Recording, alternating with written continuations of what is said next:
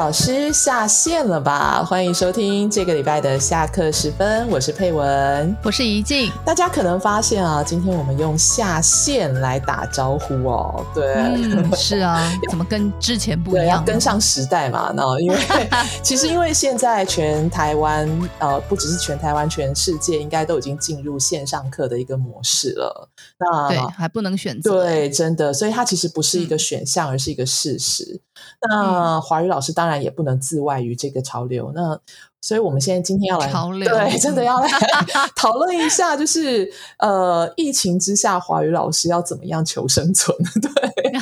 那怡静，你是从实体课转线上的，能不能分享一下你的心路历程？呃，转线上吗？其实老实说，我早期接触那个 MOOCs、摩克师，那时候是抗拒的。嗯哦我自己觉得语言教学这一块其实是很难在线上教的，哦，对对对，我我也有对同我感，嗯嗯，有同感吗？对对这个等一下我们也会会谈对到。对对摩克师那时候我们是要拍影呃片吧非同步课程对嘛，对对，对，那时候我是排斥的是，因为我觉得它没有办法完全取代。如果你真的要那个教学的效果，你是没有办法完全取代实实体课的。，嗯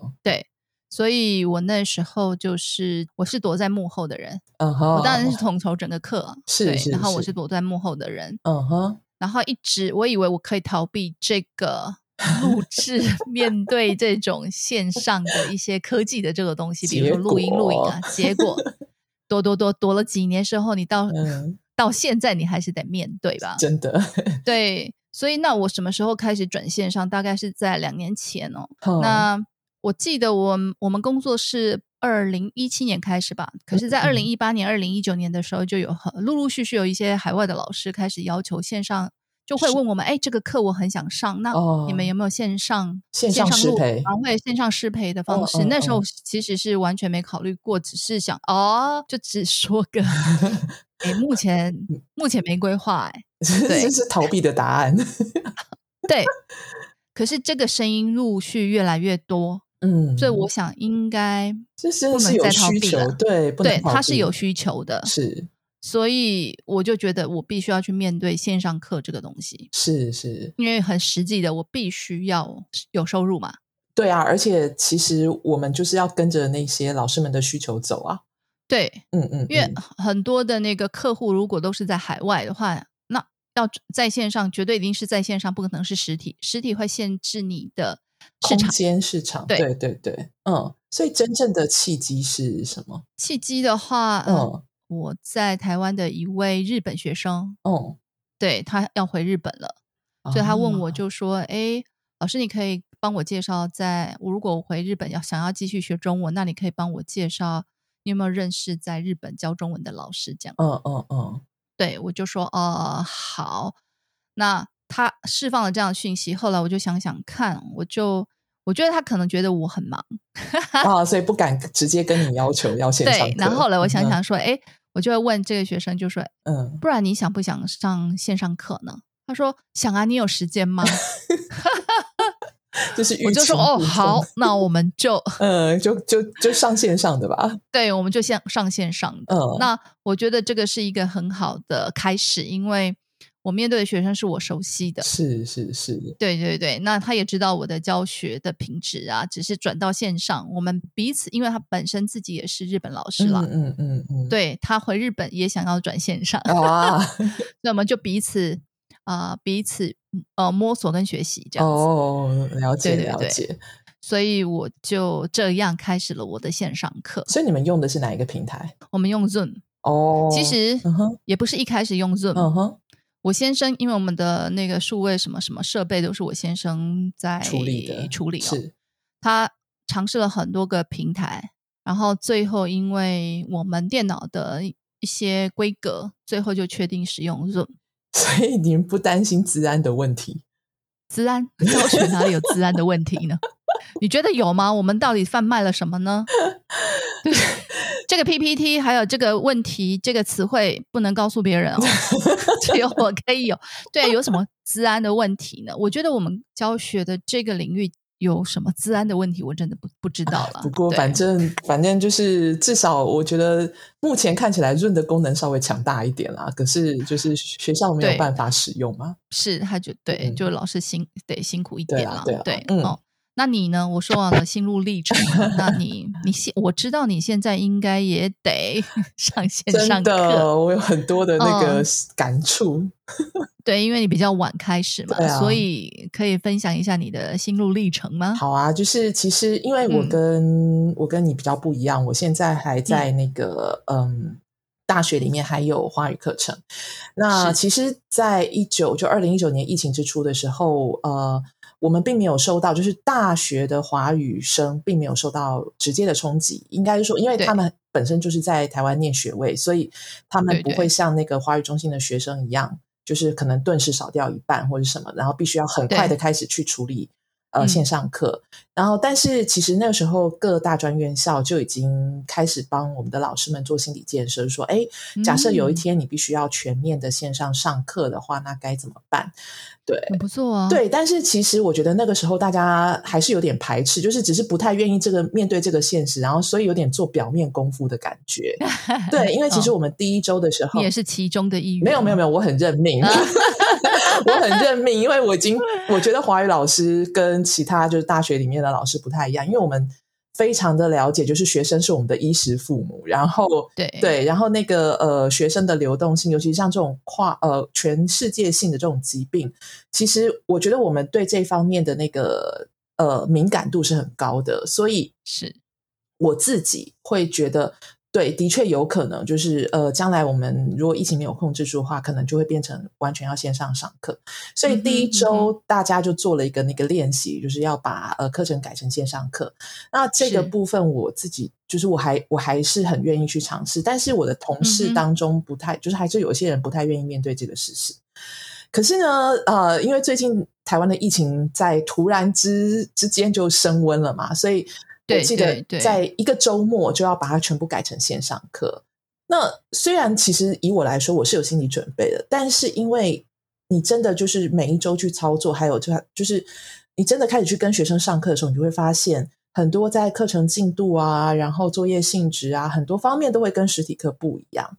真的，对，，所以它其实并不是把实体课搬到线上就叫做线上课，不是嗯真的。所以其实内容进度什么什么都要不重一新样调，对对，都要调真整，的所以作业真的很需增要加时很间多，，对。嗯，所以其实我得觉得，即便我已经接受这件事，但是我还没有完全准备好，因为呃，我觉嗯时间这么短，怎么可 能？对啊，对啊，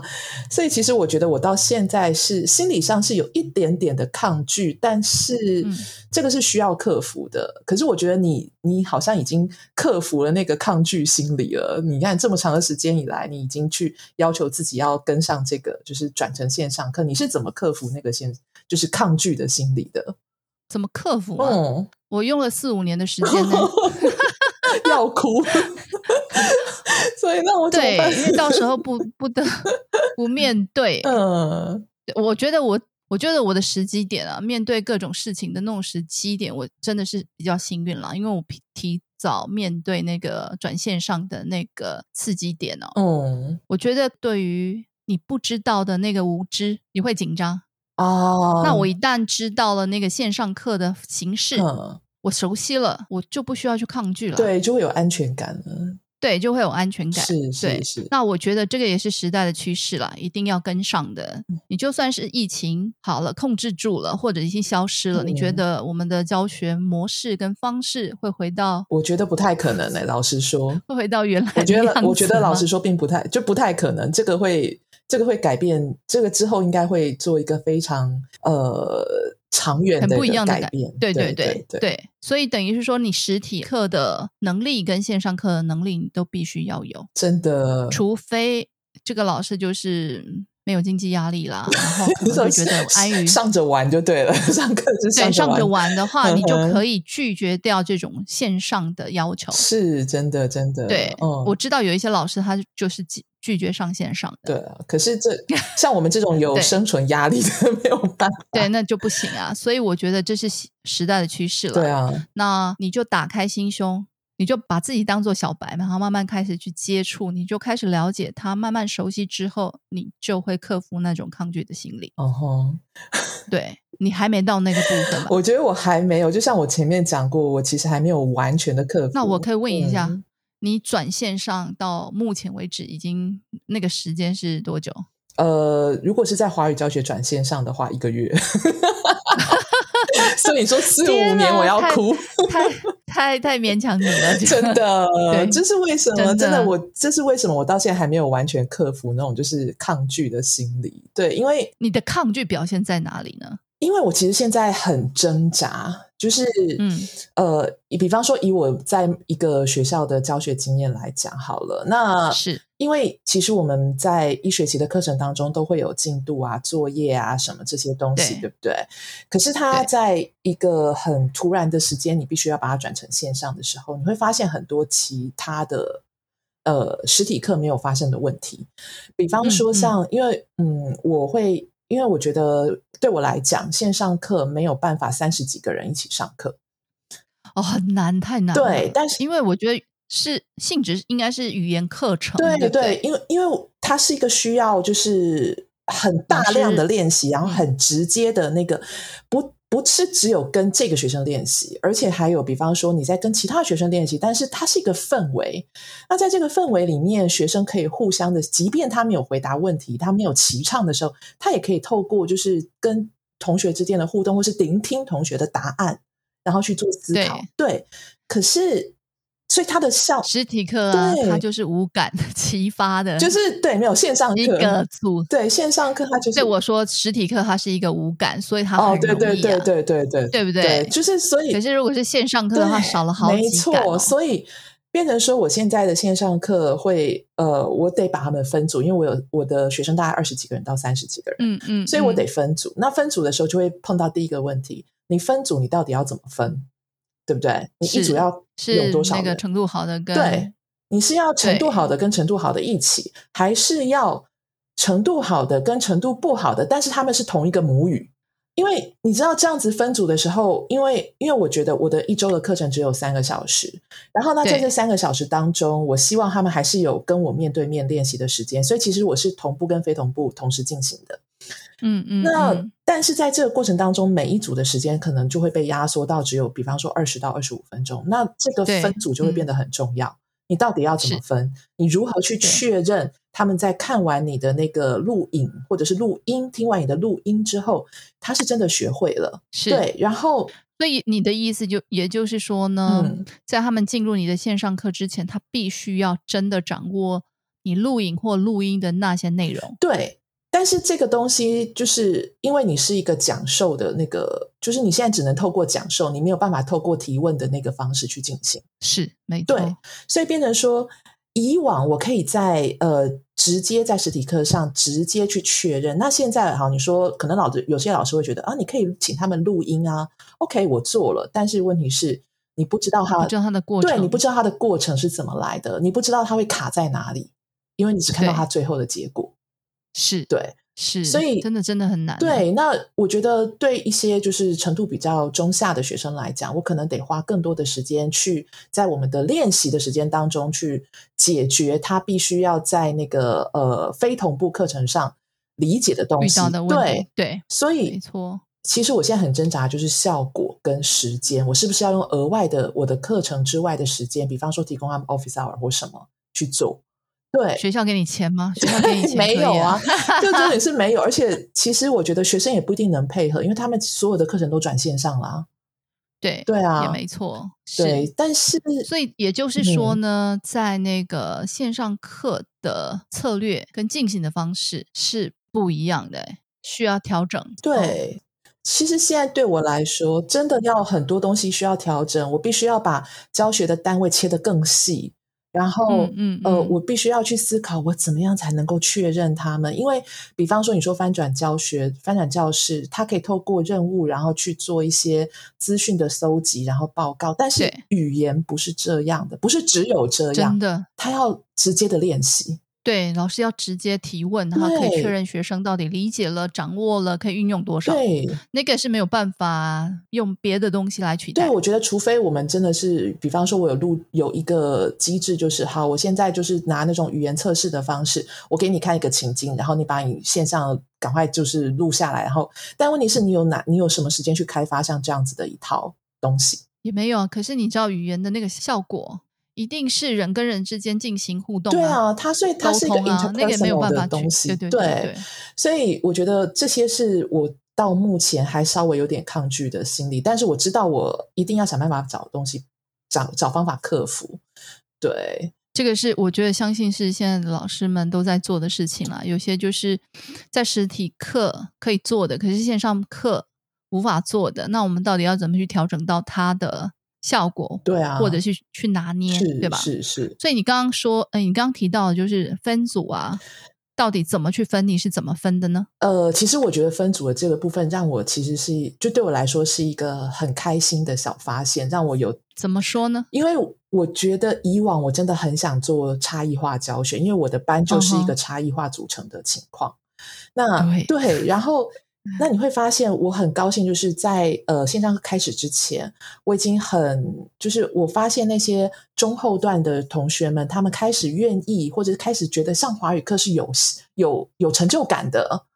所以我会觉得、嗯、啊，对我只要再想办法，再多多给他们一点时间或练习，我可以把他们拉起来。所以你的分组是？嗯根据程度、呃，根据程度，根据程度，对，是。然后程度一样的分一组，基本上是这样。因为我觉嗯得，如果把、嗯、呃程度不同的学生分在一起的话，以目前我这么仓促的转换的情况之下，那些程度比较好的学生，他们练习的时间就会变少。对，因为我必须要去呃解解除呃解释，或者是呃解决那些。不懂的学生的问题，对，那我宁可把这些呃中后段的学生分在同一组对，对，然后他们我可以比方说，哦，我以前在实体课基本上我不会用呃英语去做说明跟解释，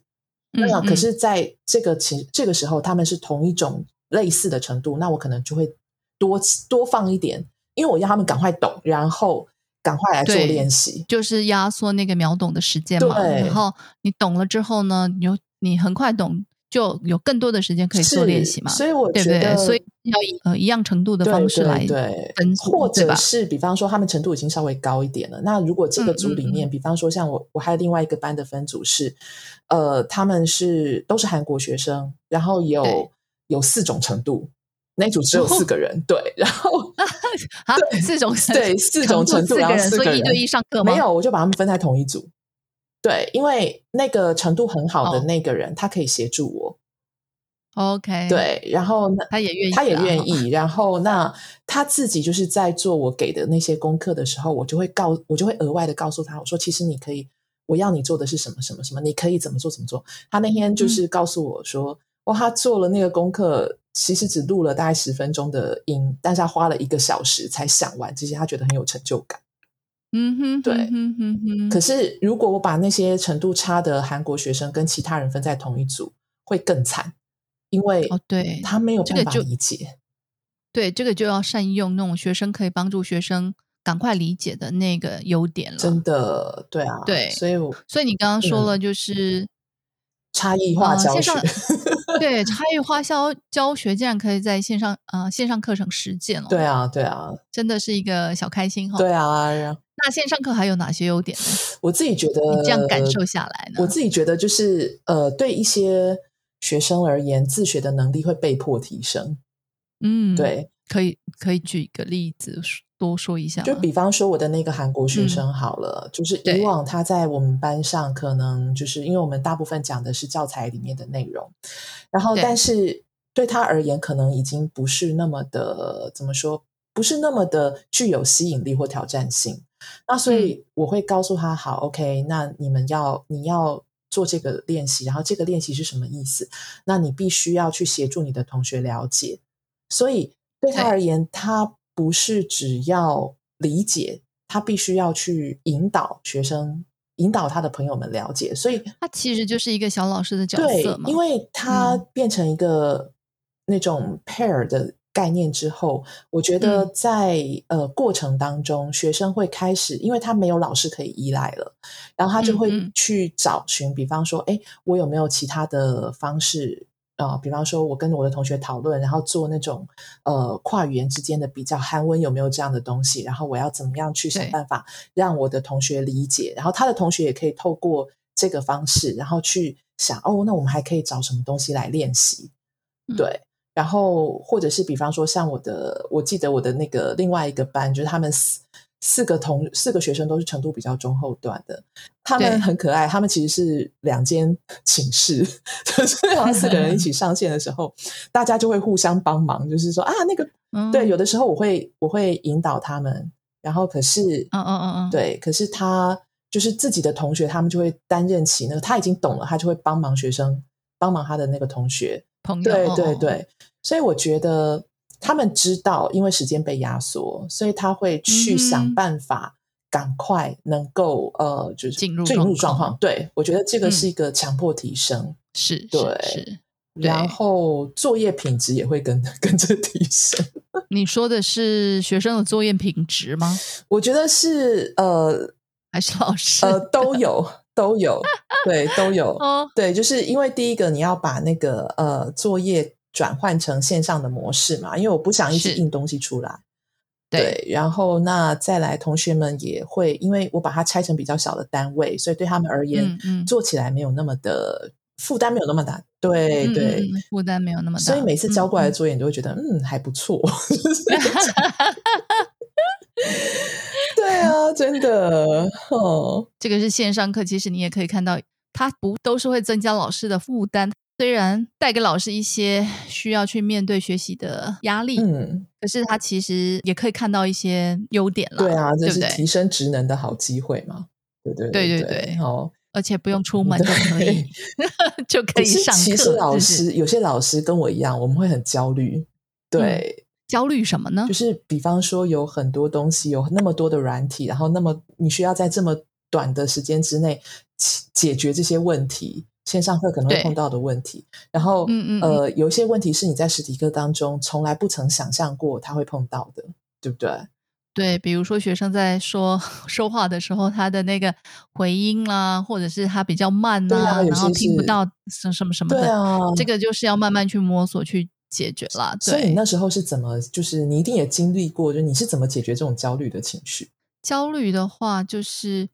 你没有去面对，你不知道问题会在哪里。嗯嗯嗯，对，所以焦虑归焦虑，你还是得面对，你才知道问题在哪里，知道问题在哪里，你才可以去处理。哦，没错，意思了吗解，有点绕了解，口了解，了解，也就是你真的不能因为焦虑而一直逃避，那你的焦虑会一直存在，嗯嗯嗯，所以你得先去面对，然后知道你的问题，再去寻求协助。现在网络上面其实资源很多啦，是是是，啊那我觉得老师的焦虑其实可能也来自于很多很多的啊，这个分享这个。对这个分享这个这个好好像要学习的东西非常非常对多，对不对是不是也对是因为这个呢？对，没错。那我自己觉得，老实说，我用的东西基本上真的很少，也没有用到其他的部分，因为我不知道是因为我的学生人数嗯没有像其他老师那么多、哼，嗯嗯，哦，一到十几位这样子。对，可是我觉得可以先求沟通哦，哦对啊，可以跟就学是生你沟上通上嗯线的话呢，就是彼此可以我说话他听得到，他说话我听得到，对先求可以沟沟对通，对对然后慢慢熟悉这样的平台跟模式之后呢，对，行有余力的时候呢，你才有你才有时间，才有那种精神去寻找更好的提升方式了没。错没错，对嗯所以不要让自己迷失在那个软体。软体软体海对不海对？ 我觉得那个真的好可怕啊！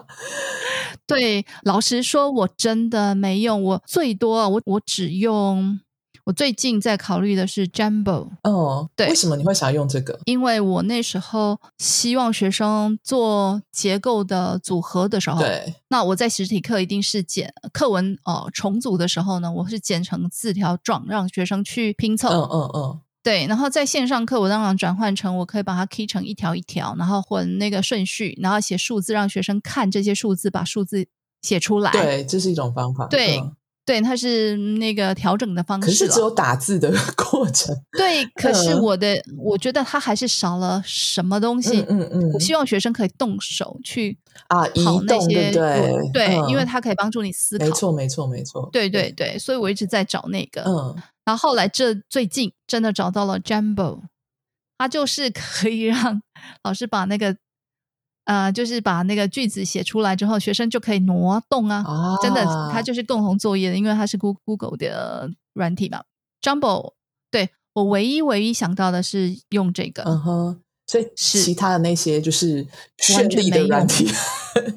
我完全没用 PPT，我只用 PPT，跟我一 张嘴。哎欸，可是我觉得这这非常符合你的那个教学观。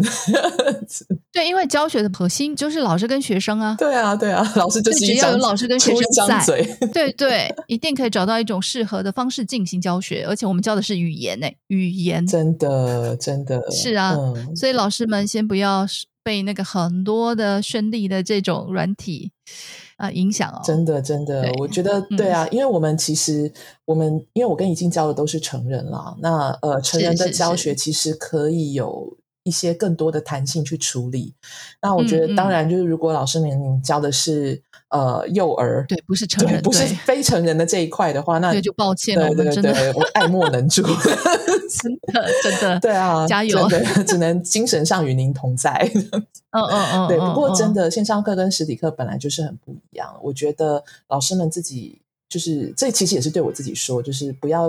呃，不要有，因为这是无法完全转换成线上课，它必须有重新的设计。那不要因为这样就产生一些莫名的挫折跟压力。对，嗯、因为它带呃实体课带来的成就感跟线上课带来的成就感其实不一样的，对，不一样的，它都会带给老师成就感。没错，没错。可是哦它其实基本上是不一样的东西，哦、而且是是老师们在这么短暂的时间，呃，我是说台湾的老师们，对海外的老师们可能已经转换很久了。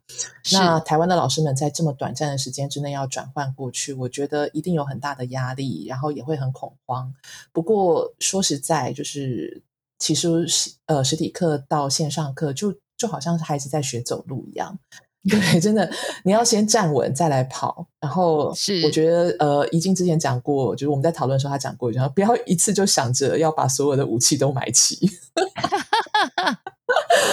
对，只要挑。 几个好用的就好了，对对必要的就够了。对对对，所以不然你带在身上也会很重，好不好？对，而且重点是，就是银弹也没有那么多啦。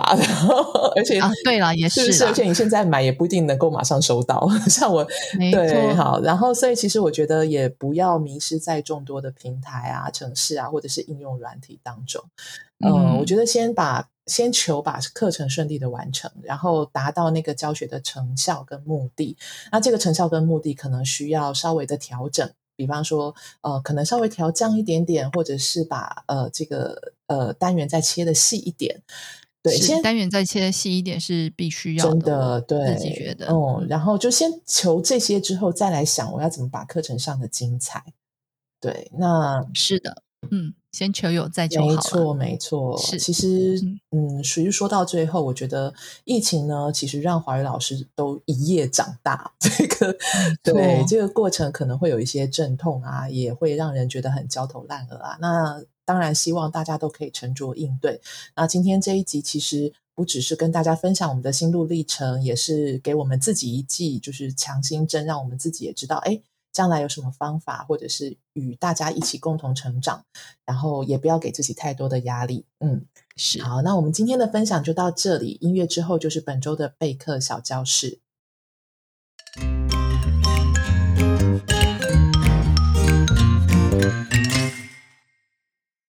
各位听众们，大家好！今天的备课小教室要讨论的是当代中文课程第三册第十课中的两个词——开刀和动手术。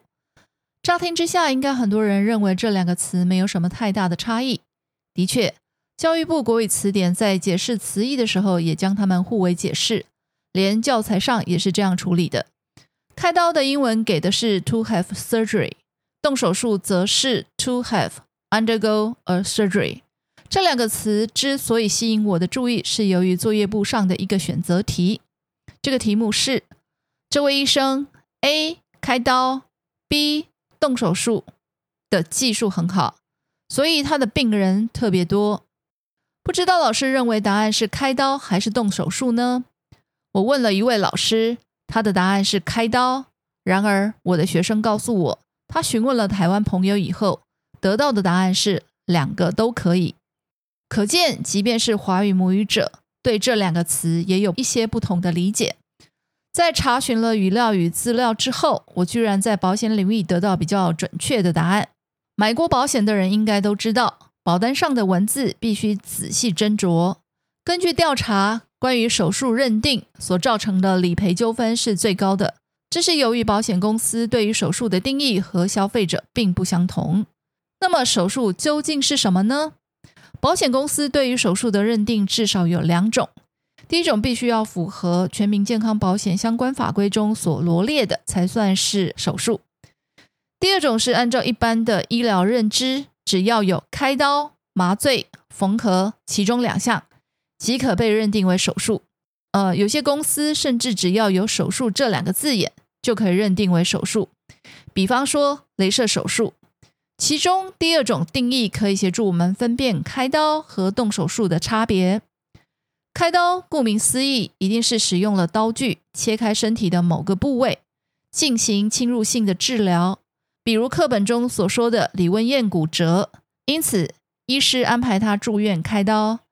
一般而言，开刀包括了切开、麻醉和缝合三者，所以一定可以被视为动手术。但是动手术的涵盖内容却大于开刀。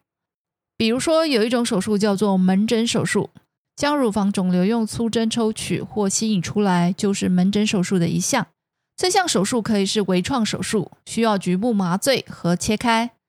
但由于伤口不到一公分，所以不必缝合。此外，近视雷射手术也是一个很好的例子。基本上，这样的手术没有具体的刀，也没有缝合，却也是一种手术。所以，综合来说，动手术应该是上位词，而开刀是下位词。至于学生练习部的那个问题，我个人认为，由于情境并不清楚。而且，真实语料中也存在着“手术技术”这样的用法，所以如果真的要挑剔，只能说开刀的技术的使用频率高于手术技术，更高于动手术的技术，因此答案是开刀的技术。选出答案并不是我们的重点，今天分享的目的是记录一次不一处有疑的经验，以及找到答案的快乐。希望老师们下次碰到这两个词的时候，也能会心一笑。今天的备课小教室是佩勇老师写稿，以及老师录制的方式。